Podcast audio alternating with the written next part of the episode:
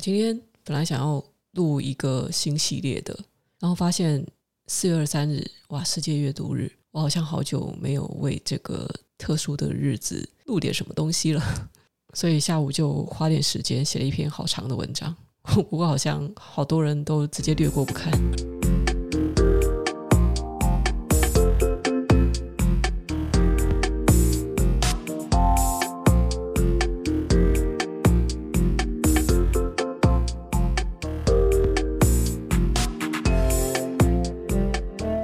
今天是二零二三年四月二十三日，欢迎来到囧囧电台。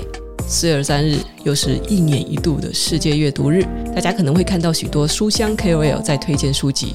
我呢，则想老生常谈的再聊一聊，为什么阅读是我生命中无法舍去的习惯。这篇文章因为有在 Facebook 上面发布，那希望有缘被触及到的读者，或是这一集 Podcast 的听众，可以耐心的。读到听到最后，让这一点点想法的种子传播下去，未来有望成为改变你或是你的孩子的人生的助力。许多人认为，现代摄取知识的方法已经有了很大转变，网络提供更及时、更快捷的免费管道，给予我们各式各样的资讯；影音则是具备了更生动直觉的表现方式，让我们学习变得毫无压力。所以，你不难见到有些人认为书籍已经是过时的知识载体这种说法。在线上影音课程满天飞的现在，比起埋在书堆里苦读，人们认为买课让老师来教是学习系统化知识的最佳捷径。先不要误会我的意思哦，我觉得影音也不错。我想要的知识或者技能只能通过上课获取的话，当然也是信用卡给他刷下去，没有什么好啰嗦的。但是呢，我会花更多的时间去阅读，主要出于三个原因。第一，无论出于休闲或是学习的目的，长时间看影音可能会对大脑产生负面的影响。其实我有点惊讶，都到了这个年代，居然还需要科普这件事。根据科学研究，看影片属于被动的过程，不需要参与互动。依赖影音会导致大脑的注意力和专注力下降。另外，3C 的声光效果会刺激多巴胺的分泌，让人产生兴奋压力，可能会造成失眠或是浅眠，也会使大脑对新鲜和有挑战性的刺激的反应下降，进而降低大脑的可塑性。第二。阅读是更好的学习体验。很多人以为轻松学习可以学得更好，其实这是误解。保持学习效率高的诀窍在于降低认知负荷。影片的内容是具象化呈现给我们的，我们没有办法控制它的节奏，也不被允许停顿思考，还可能被文本内容以外的东西，比如说情绪、讲师的口条打岔分心。因此，认知负荷是相对高的。阅读的过程需要读者在脑海中想象情境，可以激发创造力和想象力，对大脑产生的活络效果会帮助我们更容易理解和记住所学。阅读也更方便回顾内容。像我自己的经验是，需要查询已经阅读过的知识，那就立刻翻阅目录，再跳到印象中的书本中的地理位置，就能很快的找到。可是要回顾影片时，需要重新播放，比较浪费时间。而且呢，在影片中的记忆点往往是模糊不清的。第三，针对经常感到空虚、情绪低潮或是忧郁症的情况，阅读是绝佳的疗法。以伯恩斯情绪治疗法为例，这是一种经验证明有效的认知行为疗法，对于忧郁症和其他心理疾病的治疗都有良好效果，复发率是最低的，而且几乎没有副作用。在这种疗法中，阅读行为扮演了非常重要的角色。通过阅读，患者能够进行自我对话，更好地理解自己的负面情绪，替换负面想法为积极的想法。当然，说了以上的优点，一定还是有人抱怨看书实在是太累了。所以啊，用线上课来取代知识，影剧来取代小说，比较轻松嘛。的确，阅读门槛是相对高的，因为需要不断的训练读解力和速度才能提高，而看影片则没有这样的训练机会。这也是为什么一般认为从小养成阅读习惯有更大的优势。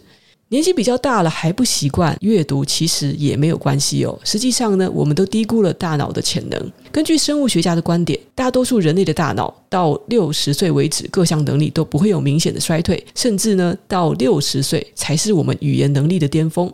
所以，如果你才三十几岁就感觉脑袋不如年轻的时候灵光啊，只说明你缺乏锻炼，或是采取了不恰当的习惯，消磨了脑袋，比如喝太多酒、摄取太多糖分。